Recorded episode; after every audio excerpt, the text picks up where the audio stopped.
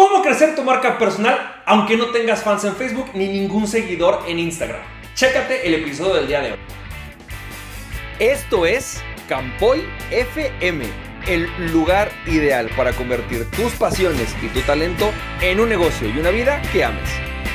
Hola, ¿qué tal? ¿Cómo estás, champ? Bienvenido y bienvenida a otro episodio. Hoy quiero platicarte de 6 formas en las que tú puedes crecer tu marca personal aunque no tengas fans en Facebook y sin tener seguidores en Instagram, ni en TikTok, ni en ninguna otra red social. Voy a platicarte un poquito acerca del tema. Pero antes de contarte estas seis formas, déjame contarte nada más un poco por qué me atrevo a hacer este video. Resulta que yo cuando empecé con toda esta idea de querer compartir mi mensaje, pues eso es lo que todo el mundo te dice. Te dicen que tienes que tener fans en Facebook o que tienes que hacer, no sé, cosas en Instagram. Y no quiere decir que esté mal. Simple y sencillamente algo que me di cuenta es que es una manera muy larga, muy difícil y que la mayoría de las personas que realmente vivimos de nuestra marca personal y de nuestro conocimiento no arrancamos ahí. De hecho, si tú ves a casi cualquiera de las personas que realmente hoy sigues y que son muy famosos, como a lo mejor una Judith Catalá o un Eugeo Oyer o un Carlos Muñoz, la realidad es que ninguno arrancó con redes sociales. Así que, en realidad, ¿cómo arrancar y qué es lo que tienes que hacer para crecer en este mundo digitalizado y vivir de tu marca personal? Así que vamos a hablar de la manera, la primera manera y la manera número uno. Y es conviértete en speaker.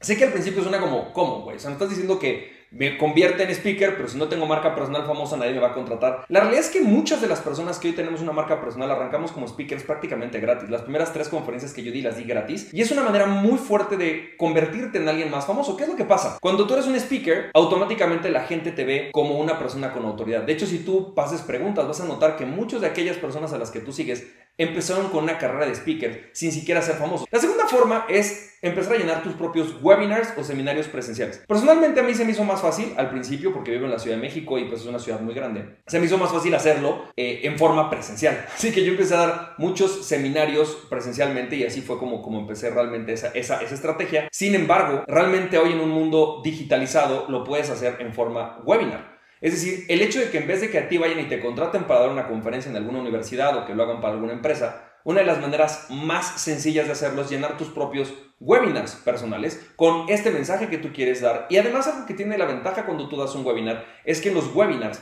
puedes vender. Entonces no solamente te permite empezar esta carrera y empezar a posicionarte y empezar a crear una, una, comunidad, sino que además te permite vender tus servicios durante este webinar y al final del webinar si le dedicas, no sé, en un seminario de dos horas, si le dedicas 20 minutos a hablar de tu producto, tu servicio y que te lo compren, la gente te lo compra y es extremadamente rentable. Además de que tiene otra gran ventaja, cuando tú haces tus propios webinars, vas generando tu base de datos y como sabes vamos a hacer otros videos en el que te voy a explicar por qué es importante que tengas una base de datos en email marketing, o sea, en email para email marketing o en teléfono para hacer WhatsApp marketing o algún tipo de otro marketing vía móvil. Pero bueno, eso ya será otro video. La tercera forma importante para hacer esto son las colaboraciones. Recientemente, cuando pasó todo este tema del COVID, llegó una de las personas que he venido coachando y me dijo, Francisco, estoy un poco apanicada porque eh, muchos de los consejos que tú me has hecho, me has dado, los he ido siguiendo, pero en este momento con el COVID no sé qué va a pasar y me urge crecer una comunidad rápido. ¿Qué me recomiendas hacer? Mi respuesta fue colaboraciones.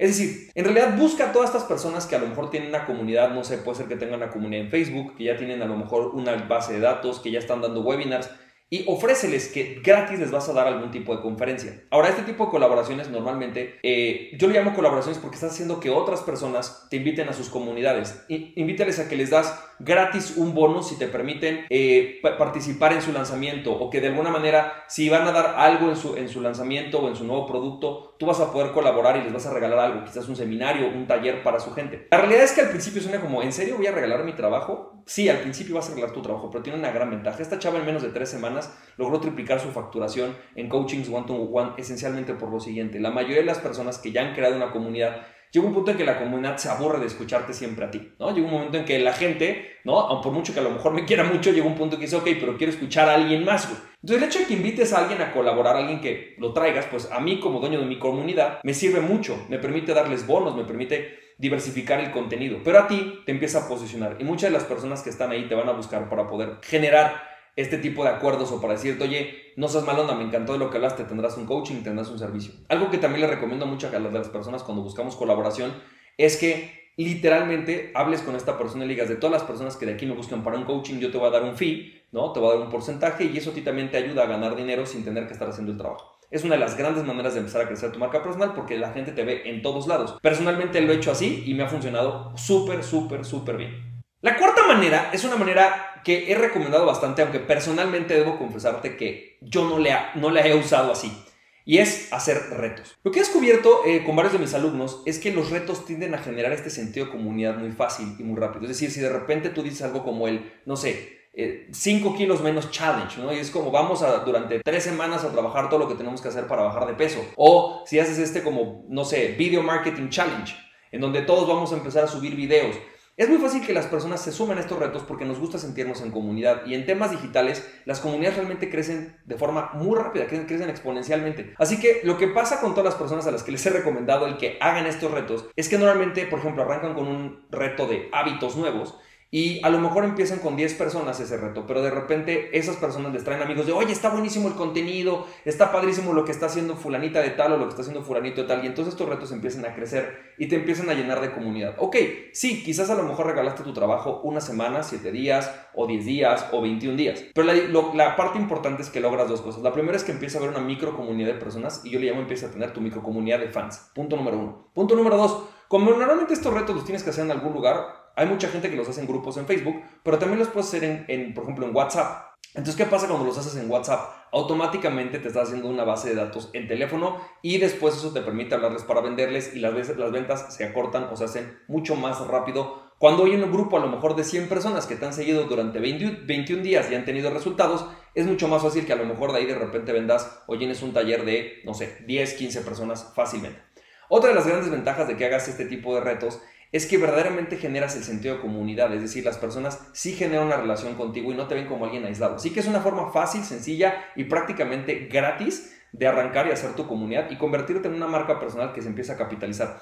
Y algo que sucede de ahí es que muchos de ellos además te invitan a colaboraciones, te invitan a hablar. Por ejemplo, es muy común que si alguien de ellos está en un multinivel y le gustó lo que estás haciendo, te invita a su red y ahí sí te pagan por una conferencia. Así que es una de las maneras más fáciles y rápidas de crecer tu comunidad. La quinta manera, la quinta manera de crecer tu marca personal es YouTube. Es una manera mucho más lenta, pero realmente si te fijas, la mayoría de las personas como alguien como Gary Vaynerchuk o como Euge ayer no crecieron exponencialmente a través de las redes sociales, empezaron creciendo primordialmente a través de YouTube. ¿Y por qué es que YouTube es mucho más poderoso en este sentido de lo que podría ser a lo mejor algo como Facebook? Lo que pasa con las redes sociales es que el contenido que haces es un contenido que es volátil, es decir, está arriba y después de dos, tres días la gente no vuelve a ver ese contenido. Así que tienes que estar cree, cree, cree, cree contenido. Y yo soy una persona un poco más flojo. Yo siempre les digo que yo soy flojo.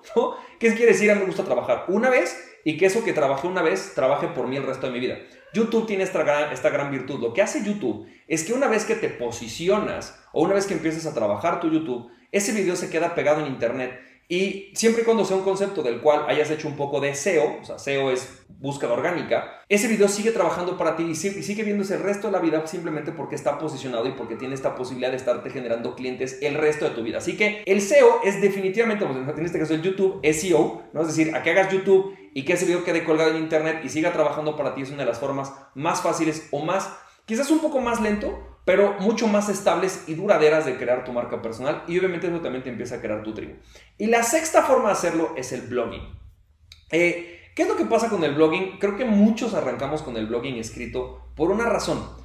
Entiendo obviamente el tema de que pues dedicas mucho más tiempo, tienes que escribir, pero hay mucha gente que a lo mejor le da miedo hablar en público o le da miedo a la cámara. Así que el blogging es una de las mejores maneras y un ejemplo de esto es Frank Cipión. Frank Cipión con su blog de Lifestyle al cuadrado ha sido un fenómeno. ¿Por qué? Porque cuando empieza a crear este contenido se empieza a posicionar o por ejemplo Smart Passive Income, ¿no? Seguramente has escuchado hablar de este, de este blog de Smart Passive Income. ¿Qué es lo que pasa? Cuando tú empiezas a bloguear, poco a poco esas ideas, esos conceptos empiezan a posicionar en Google y cuando tú tienes un blog que tiene suficiente contenido, ese contenido sigue trabajando para ti el resto de la vida y digamos que ayuda a lo que dijimos en el paso número 5, para gente floja, que yo soy bastante flojo, el hecho de que hayas dejado contenido trabajando para ti, después te ayuda a crear tu propia base de datos y a ir construyendo esta marca personal. Así que estas son las seis formas con las cuales tú puedes crecer tu marca personal, aunque no tengas ningún fan en Facebook. Si a ti te interesa saber un poco más de esto, suscríbete acá abajo, dejo un enlace para que vayas a franciscocampoy.com diagonal marca personal, en donde tengo un entrenamiento completo acerca de cómo ganar dinero con tu marca personal. Recuerda, aquella persona que se conoce a sí mismo es invencible, conoce a ti mismo y nada ni nadie podrá detenerte. ¡Emprende tu pasión,